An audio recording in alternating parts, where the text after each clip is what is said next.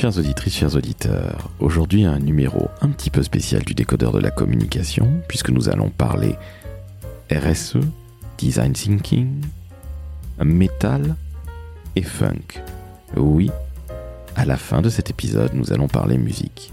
Alors non pas parce que Yann Hervé, qui est mon invité, est un musicien, mais tout simplement parce que lui aussi est fanatique de musique. Mais revenons à ce qui fait le fondement du décodeur de la communication. Nous allons parler aujourd'hui de RSE et vous allez comprendre enfin ce dont il s'agit.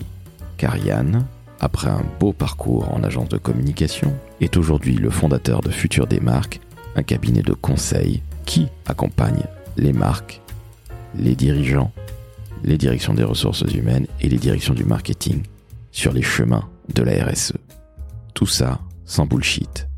Alors, j'espère que cet épisode vous plaira et que vous mettrez évidemment 5 étoiles sur Apple Podcast et sur Spotify. Je suis Laurent François, fondateur et dirigeant de l'agence Maverick. Très bonne écoute, en compagnie de Yann Hervé, l'homme du futur des marques.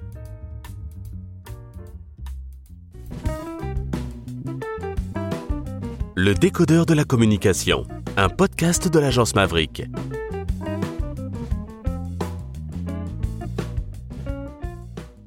Salut Yann, Bonjour Laurent. comment ça va? Bah bien et toi, ravi d'être avec toi. Eh bien, c'est moi qui suis ravi de t'accueillir dans le décodeur de la communication parce que Yann, tu as un parcours absolument dithyrambique, des grandes agences, du freelancing, un bouquin, le futur des marques. Là là, ça fait beaucoup de choses. Alors, on va le dire à nos auditrices et auditeurs. Nous sommes entre guillemets entre vieux de la vieille de la communication, toi et moi. Ce n'est pas une insulte et comme disait le doc de Diffoul, ce n'est pas sale, bien au contraire. Et justement, on va pouvoir discuter avec toi de plein de choses, évidemment de communication, de RSE, de notre nouveau monde de 2022. Et puis à la fin, on se fera quand même un petit plaisir de discuter musique parce que tu es toi aussi passionné par la musique, le métal en l'occurrence. Je ne suis pas un spécialiste, mais j'ai quelques questions à te poser à, ce- à cet effet. Bref, allez, on commence réellement, Yann. Peux-tu te présenter, s'il te plaît, en quelques mots? Oui, bah écoute, un parcours euh, dithyrambique, je ne sais pas, en tout cas, euh, écoute, euh, j'ai toujours été plutôt euh, assez actif.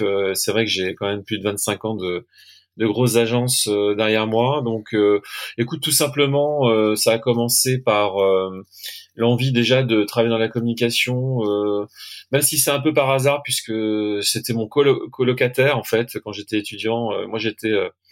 J'étais à la Sorbonne dans une grande maison et lui il était dans une école de pub et puis voilà à force de me parler de la pub ça m'a ça m'a ouvert euh, les chakras et donné sûrement euh, la vocation de, de, de, travailler dans ce dans ce secteur qui était à la fois euh, enfin ce qui me plaisait c'est le côté évidemment artistique au sens où capacité à pouvoir euh, imaginer euh, enfin trouver des concepts créatifs etc même si moi je n'étais pas créatif. Mais en tout cas j'ai très vite euh, mis euh, on va dire en pratique mes mes connaissances plus on va dire sociologiques j'avais fait une- un parcours de, en histoire en philosophie en sciences politiques pour devenir planeur stratégique junior d'abord dans une belle agence hein, qui s'appelait BDDP je dis s'appelait parce que maintenant c'est TBWA qui est toujours une agence incroyable, hein, parce que je crois que cette année, euh, ça a été l'agence, euh, la meilleure agence euh, du monde. Je crois qu'il y a des concours, on aime bien les concours dans la pub, et euh, aussi agence primée comme euh, meilleure agence française de publicité et de communication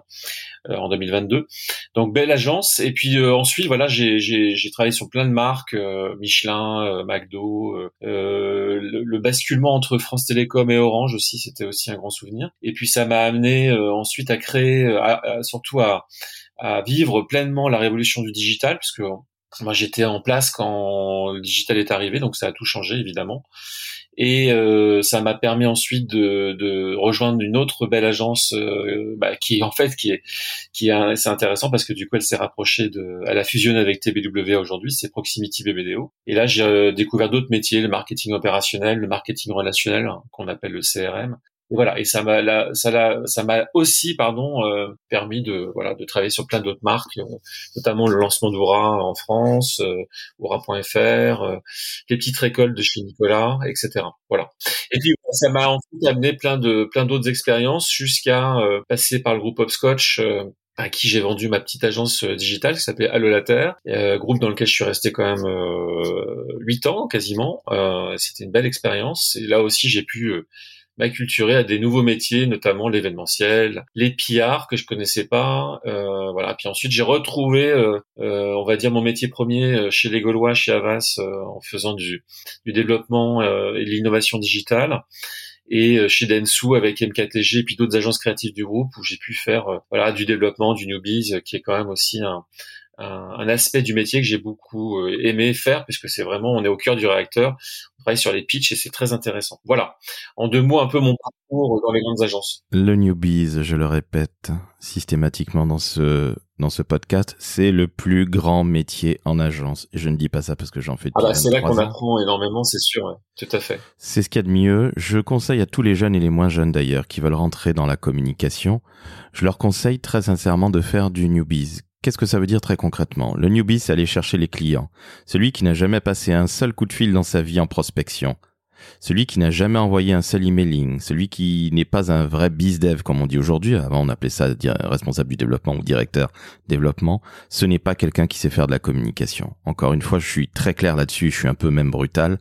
Mais c'est bien beau d'être un planeur stratégique et de bien réfléchir. Mais à un moment, dans la vie, on va chercher les clients avec les dents, avec le couteau, et c'est objectivement la plus belle des choses parce qu'on vend. Voilà, tout simplement en réfléchissant et non pas comme un bourrin. Oui, surtout Laurent, juste pour compléter ce que tu disais, euh, pardon de te couper, c'est que euh, d'avoir fait du planning euh, avant d'être en charge du newbie, c'est intéressant parce que tu es très en amont des, des pitchs, voire tu les qualifies, hein, tu vas prendre des briefs et tu vas forcément travailler aussi avec le planning, ça, c'est super intéressant. Donc c'est bien de comprendre comment le planning fonctionne et comment les planeurs fonctionnent en ayant soi-même fait du planning pour pouvoir être efficace et pour ensuite évidemment accoucher d'un brief créa qui soit le plus euh, ouvert et en même temps pertinent possible pour faire en sorte qu'on ait euh, que nos créatifs trouvent euh, la big idea. Donc c'est c'est vraiment en effet, tu as raison de le préciser pour les, les jeunes qui nous écoutent, c'est une bonne école et c'est un bon moyen de aussi de, de se mettre un petit peu au, cœur du réacteur pour découvrir ce qu'est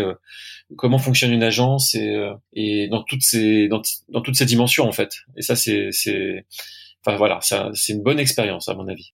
Yann, on va parler maintenant du présent avec Futur des marques. Oh, magnifique jeu de mots, fantastique. Qu'est-ce que c'est en quelques mots Futur des marques, s'il te plaît?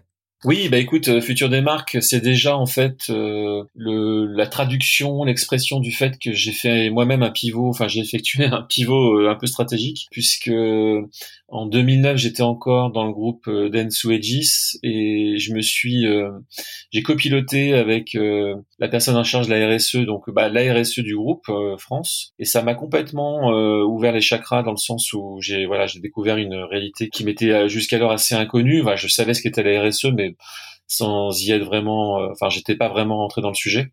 On va dire que nous, on était en tant que copatron d'agence euh, vraiment dans le business as usual, on va dire. Donc euh, et du coup ça m'a ça, ça, a été concomitant avec aussi d'autres éléments, le rapport du GIEC en 2018. Enfin voilà, puis toute la toute la l'épopée on va dire de Greta Thunberg sur euh, voilà sur autour du, du réchauffement climatique.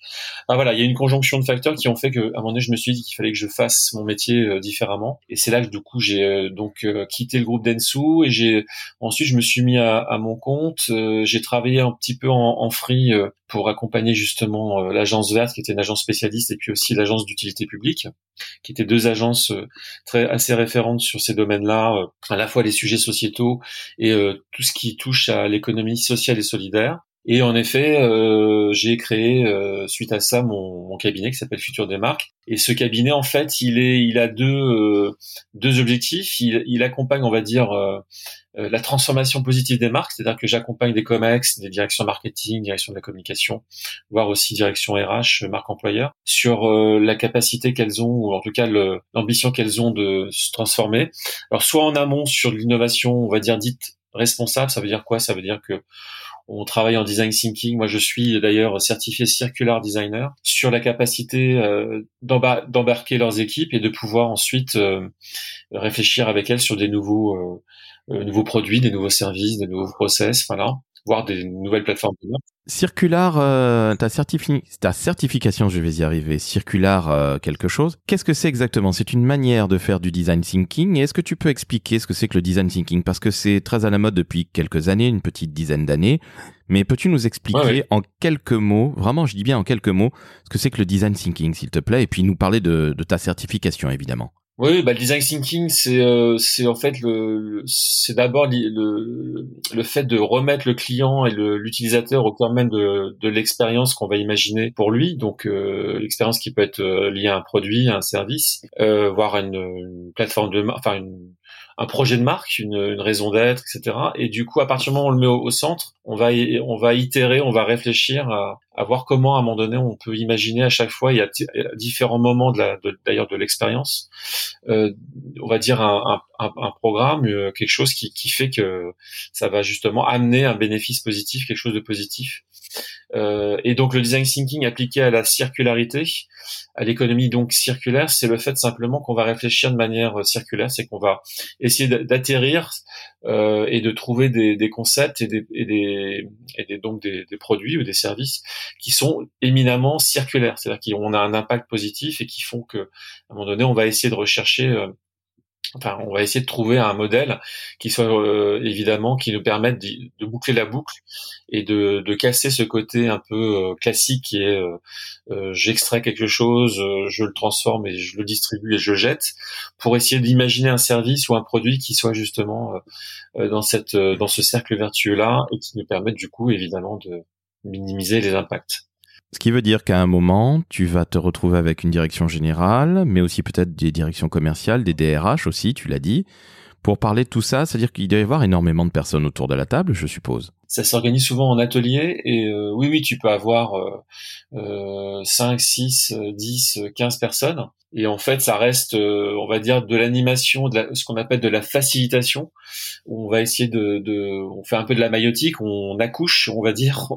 En tout cas, on, on aide à faire en sorte que chacun puisse euh, être participatif et acteur de sa propre transformation et, et au service d'un projet commun. Et on va organiser ça. Sauf que notre, nos méthodes, si on, on y injecte la circularité, font qu'on va créer des canevas qui vont t'amener à réfléchir un peu différemment. Et forcément, quand tu réfléchis, euh, quand tu as cette, euh, cette, composante, cette variable en plus, forcément, tu peux atterrir sur des solutions un peu différentes de, celles auxquelles tu aurais pu euh, arriver naturellement en faisant simplement du, design thinking. Et c'est ça qui est intéressant en fait. Ça, ça te permet d'ouvrir un peu les, les, chakras là aussi et de et d'être un peu en open source et en open mind sur ces sujets-là. Quelle marque as-tu accompagné Alors, je ne sais pas si tu peux en parler, je ne sais pas s'il y a eu quelque chose de concret qui est sorti depuis euh, que tu as monté Futur des marques. Hein. Alors, c'est septembre 2020, donc ça fait à peu près un an et demi. Très concrètement, comment ça se matérialise, tout ce que tu apportes? Oui, bah écoute, euh, bah, je, je suis, je suis intervenu sur plein, pas mal de marques depuis 2019. Euh, euh, alors ça peut être des, alors ça peut être ça qui est intéressant, ça peut être des, des jeunes marques, de jeunes marques, des startups justement qui sont un peu ce que j'appelle euh, des sustainable native brands ou digital brands, c'est-à-dire que typiquement euh, c'est et d'ailleurs c'est souvent comme ça aujourd'hui puisque quand une et notamment je le vois auprès des étudiants que j'accompagne par ailleurs, euh, quand tu veux créer une boîte ou souvent quand les jeunes veulent créer des, des, des startups justement des, des, des, boîtes, elles sont elles ont souvent en tout cas euh, envie d'avoir un impact euh, positif.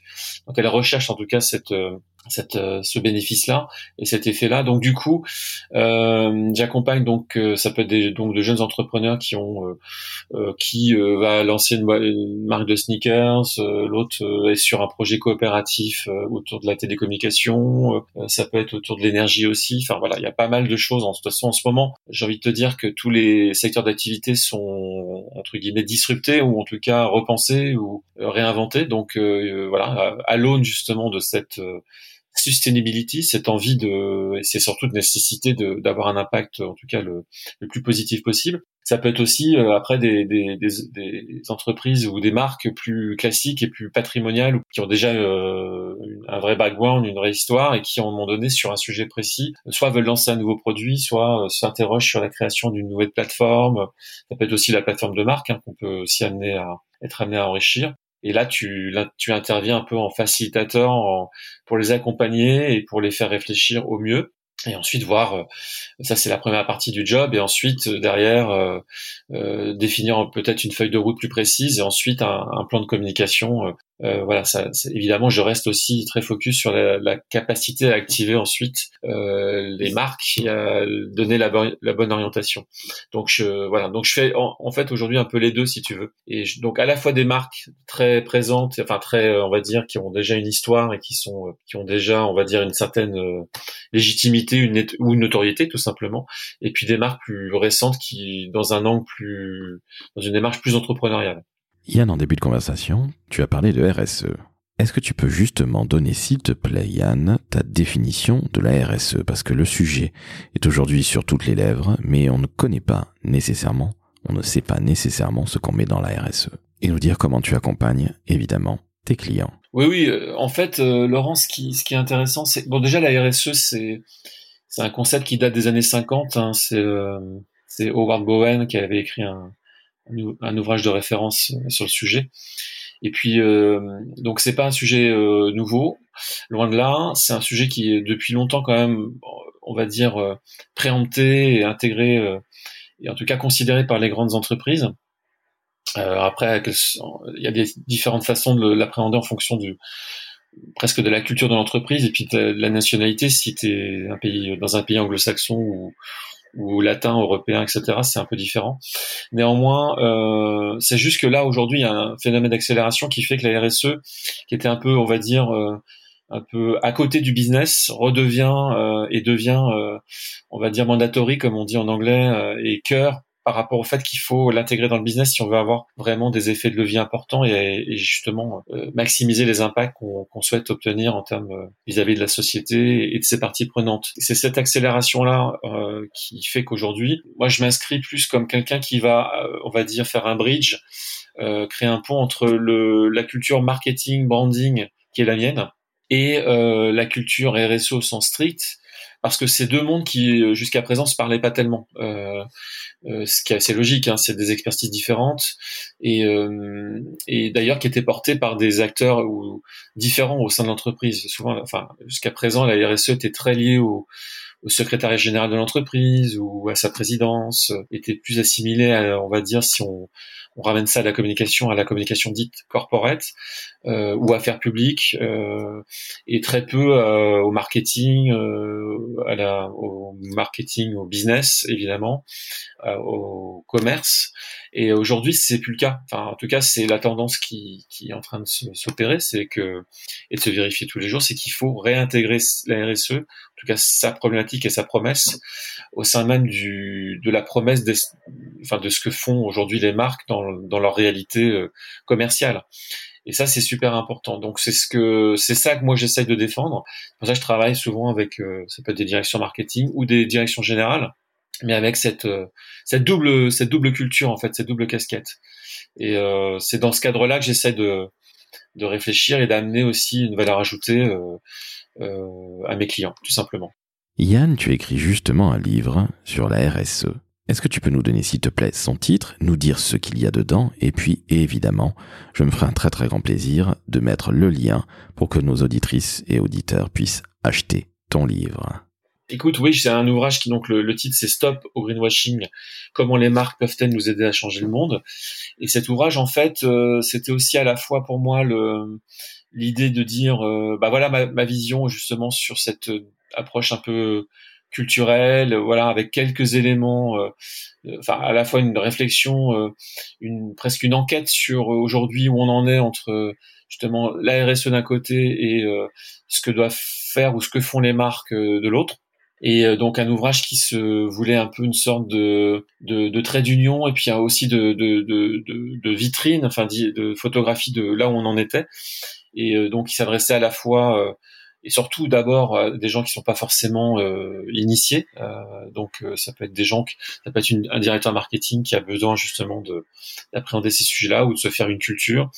Évidemment des étudiants, des jeunes, parce que je sais que c'est une, une, audience importante pour toi et, et voilà, c'est, je sais que en tout cas, il beaucoup l'ont acheté et, et j'ai eu beaucoup de retours donc plutôt positifs, donc ça c'est plutôt sympa. Et avec aussi quelques éléments plus de réflexion. Là, c'est un peu le réflexe de l'ancien planeur, enfin du planeur strat qui essayait de d'amener une sorte, non pas une martingale, mais en tout cas de de, de, de façon de différente de faire les choses, euh, justement où j'essaie de repenser un peu ou de questionner ce qu'est le storytelling euh, tel qu'on l'a appris nous euh, pour passer au story making ou en tout cas euh, au reason to believe le reason to believe qui est la reason why qui est en fait le support de promesse hein, en français qui qu'on a appris aussi quand on fait une copie stratégie voilà s'il y a la promesse mais surtout le, support de promesse qui redevient en fait euh, très important, enfin qui, qui, est même en passe d'être le, le, le, on va dire le, le, niveau 1 de la communication, c'est-à-dire qu'il faut avoir une communication d'abord de preuve,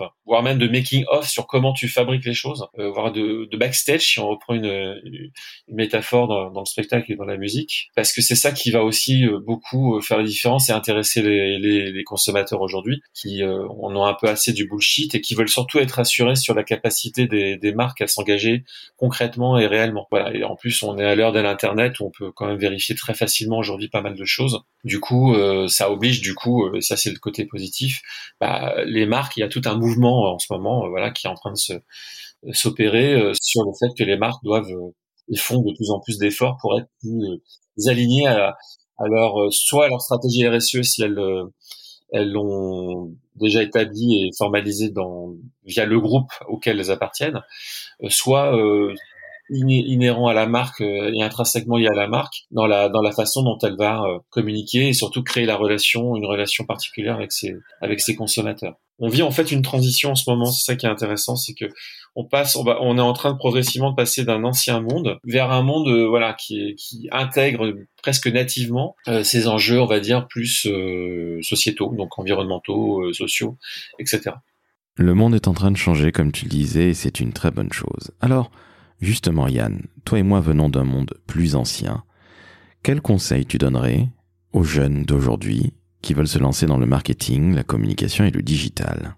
Bah, Écoute, euh, alors euh, c'est intéressant ta question parce que alors les jeunes, euh, en plus moi j'ai le privilège, moi je prends ça comme un privilège et puis c'était un objectif pour moi de passer plus de temps, on va dire dans cette dans ce, dans ce moment-là de ma vie professionnelle euh, auprès des des jeunes et des étudiants en particulier. Donc j'enseigne beaucoup aujourd'hui. Je passe quand même euh, euh quasiment, euh, je sais pas, euh, presque 200 heures par an auprès des jeunes à, à, coacher, enseigner partager, notamment autour du planning strat, de la stratégie, des stratégies de marque, du branding, et puis aussi du brand content, la communication responsable, la communication de crise, tout un tas de sujets que je euh, j'accompagne, je, j'anime dans différentes écoles. Euh, et les jeunes aujourd'hui, euh, souvent, euh, bah, moi quand ils quand ils cherchent, enfin qu'ils sont intéressés par ces métiers-là, je leur dis que voilà, c'est un, c'était, c'est peut-être, c'était peut-être moins le cas dans les années 90. Où on a, avec la loi Sapin, etc., on a connu une période de creux. Moi, au moment où je suis arrivé justement dans le métier, on avait cette image un peu de la pub des années Seguela, un peu waouh avec des, des, créations incroyables, euh, mais euh, dans une réalité de, économique qui était quand même assez dure. Euh, et là, je trouve que il y a plein de choses à réinventer, c'est ça qui est génial. Enfin, pour les jeunes aujourd'hui, je pense qu'ils peuvent du coup faire de la communication aussi un levier stratégique de, de transformation positive des choses donc de leur société, de leur vie, de leur monde, parce que je considère qu'aujourd'hui c'est vrai que la pub on la montre du doigt hein, comme étant euh, évidemment euh, partie prenante de cette euh, de cet état de, de choses, hein, de, de, de la pollution, de la surconsommation, etc. Après, on peut pas reprocher à la pub ce qu'elle est censée faire, c'est-à-dire à un moment donné bah, inciter, créer de la désirabilité, de l'attractivité euh, et voilà déjà de la considération c'est la première chose. Mais euh, mais aujourd'hui je pense qu'on peut on peut on peut la la rendre on va dire euh, utile. Et elle peut faire sens cette publicité ou cette communication au sens large en en proposant justement, en, en, portant des messages positifs, en amenant les gens, parce qu'il y a quand même beaucoup à faire encore sur les changements de mentalité, les changements d'usage, en essayant d'être convaincante, euh, en utilisant justement des registres d'expression créatifs qui soient euh, qui passent par l'humour, par la surprise, par le par euh, le divertissement. il y a plein plein de registres qui permettent justement de voilà de, de, de sensibiliser, de capter l'attention déjà, puis ensuite de sensibiliser, puis euh, de transformer les comportements, d'avoir de, vraiment un impact en fait. C'est ça qui est intéressant, mais au service d'une bonne cause. Je pense qu'aujourd'hui il y a tellement à faire, il y a tellement de, de bonnes pratiques à, à défendre et à promouvoir que du coup j'ai envie de dire aux jeunes, voilà, c'est le moment de. je trouve que c'est un beau métier, ça a toujours été un beau métier, mais c'est un métier qui redevient encore euh, plus, euh, j'ai envie de dire, intéressant parce que qui va vraiment avoir une utilité sociale euh, et sociétale euh, de premier niveau à mon sens. Yann, nous partageons toi et moi un autre amour que celui de la communication, à savoir l'amour de la musique. Alors à la base tu es plutôt métal mais aussi un véritable mélomane et justement pour toutes nos auditrices et auditeurs qui ne connaissent pas nécessairement ce style musical qu'est le métal, peux-tu donner tes grands groupes de chevet, les allez, les groupes qu'il faut connaître pour se forger une petite culture métal. Je vais d'abord te citer un groupe de ma génération qui m'a amené à écouter cette musique, qui est pour moi incontournable, et puis peut-être des groupes plus récents pour leur donner aussi envie de découvrir cette scène qui est très riche aujourd'hui. Donc le groupe, moi, qui est ultime et indépassable, c'est ACDC, et qui n'est pas un groupe de métal au sens strict, qui est plutôt un groupe de, hard blues, boogie, etc., mais qui a une énergie telle que, et qui est surtout... Euh, je pense qu'il y a à peu près dans le, dans, on va dire dans la discographie d'ACDC à peu près euh, euh, une centaine de morceaux qui sont euh, qui sont incroyables. Enfin, il y a très peu de déchets. En tout cas, surtout euh, sur la première partie de leur carrière avec leur premier chanteur Bon Scott. Donc ça, c'est la première chose. Euh, ensuite, il y a un, un groupe pour moi qui, dans le métal, il y a beaucoup de sous-familles et de styles. Dans un style qui est particulier, qui que j'aime beaucoup, c'est le thrash. Le thrash qui est un peu porté par euh, des groupes comme euh, Slayer, Metallica, Megadeth, Anthrax. bah forcément, bah j'ai cité ces quatre groupes, c'est voilà des groupes des années souvent, enfin des années 80, qui sont arrivés sur la scène notamment metal US West West Coast, hein, c'est californien, un peu en réaction à tout le à tout le glam rock qui a, on va dire, un peu été au, au cœur même des, des, hits et des succès euh, des la fin des années 70 et début 80. Donc euh, euh, ça peut être Van Halen, Motley Crue, euh, Poison et plein d'autres et Twisted Sister qui sont aussi des bons groupes. Et du coup, il y a les Guns N' Roses qui est aussi un groupe assez incroyable qui justement lui fait un peu la transition entre le côté glam et le côté très rock voilà qui je pense peut plaire aux, aux teenagers encore aujourd'hui. Voilà. Et puis dans les groupes un peu plus récents qui marchent très bien, dans un autre registre là aussi, c'est plus qu'on on appelle ça plutôt de l'indus.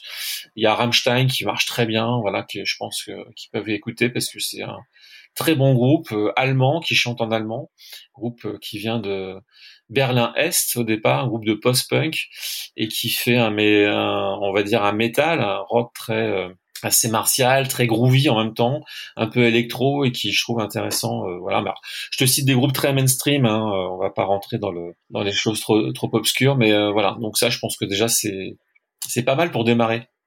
Maintenant que nous avons parlé du métal, est-ce que tu peux nous faire exactement la même, c'est-à-dire tes groupes de chevet pour tout ce qui est peut-être un petit peu à l'inverse en funk?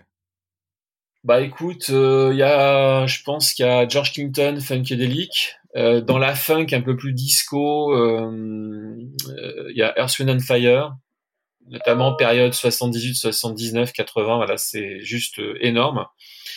Et puis, comme ça, sans réfléchir, parce que tu, je, je, je le dis aux auditeurs, tu m'avais pas donné les questions à l'avance, donc c'est spontané. je dirais Frankie Beverly du groupe Maze, voilà, qui swing, qui est toujours d'actualité, voilà voilà trois euh, trois groupes euh, enfin trois artistes euh, groupes que voilà qui sont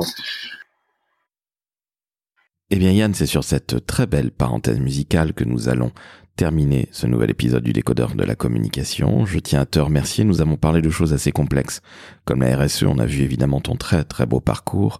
Et je crois que nos auditrices et auditeurs pourront quelque part s'abreuver de tes paroles. Je tiens donc de ce fait à te remercier pour ce moment passé ensemble. Bah, merci beaucoup Laurent pour ton invitation et c'était un plaisir. J'espère que ce sera un plaisir pour les auditeurs évidemment de nous écouter. Alors, chères auditrices, chers auditeurs, si vous avez apprécié justement cet épisode avec Yann où nous avons parlé RSE, communication, publicité, nouveau monde, ancien monde et même musique en passant par euh, le métal et le funk, eh bien, justement, mettez 5 étoiles sur Spotify, mettez 5 étoiles sur Apple Podcast et sur cette dernière plateforme, vous pouvez même laisser un commentaire dithyrambique. Donc, ne vous gênez pas, faites-nous plaisir, ça va booster, booster, pardon, j'en perds mes moyens, le podcast. Yann, je te remercie, c'était absolument génial. À très bientôt. Merci beaucoup Laurent. Ciao, ciao.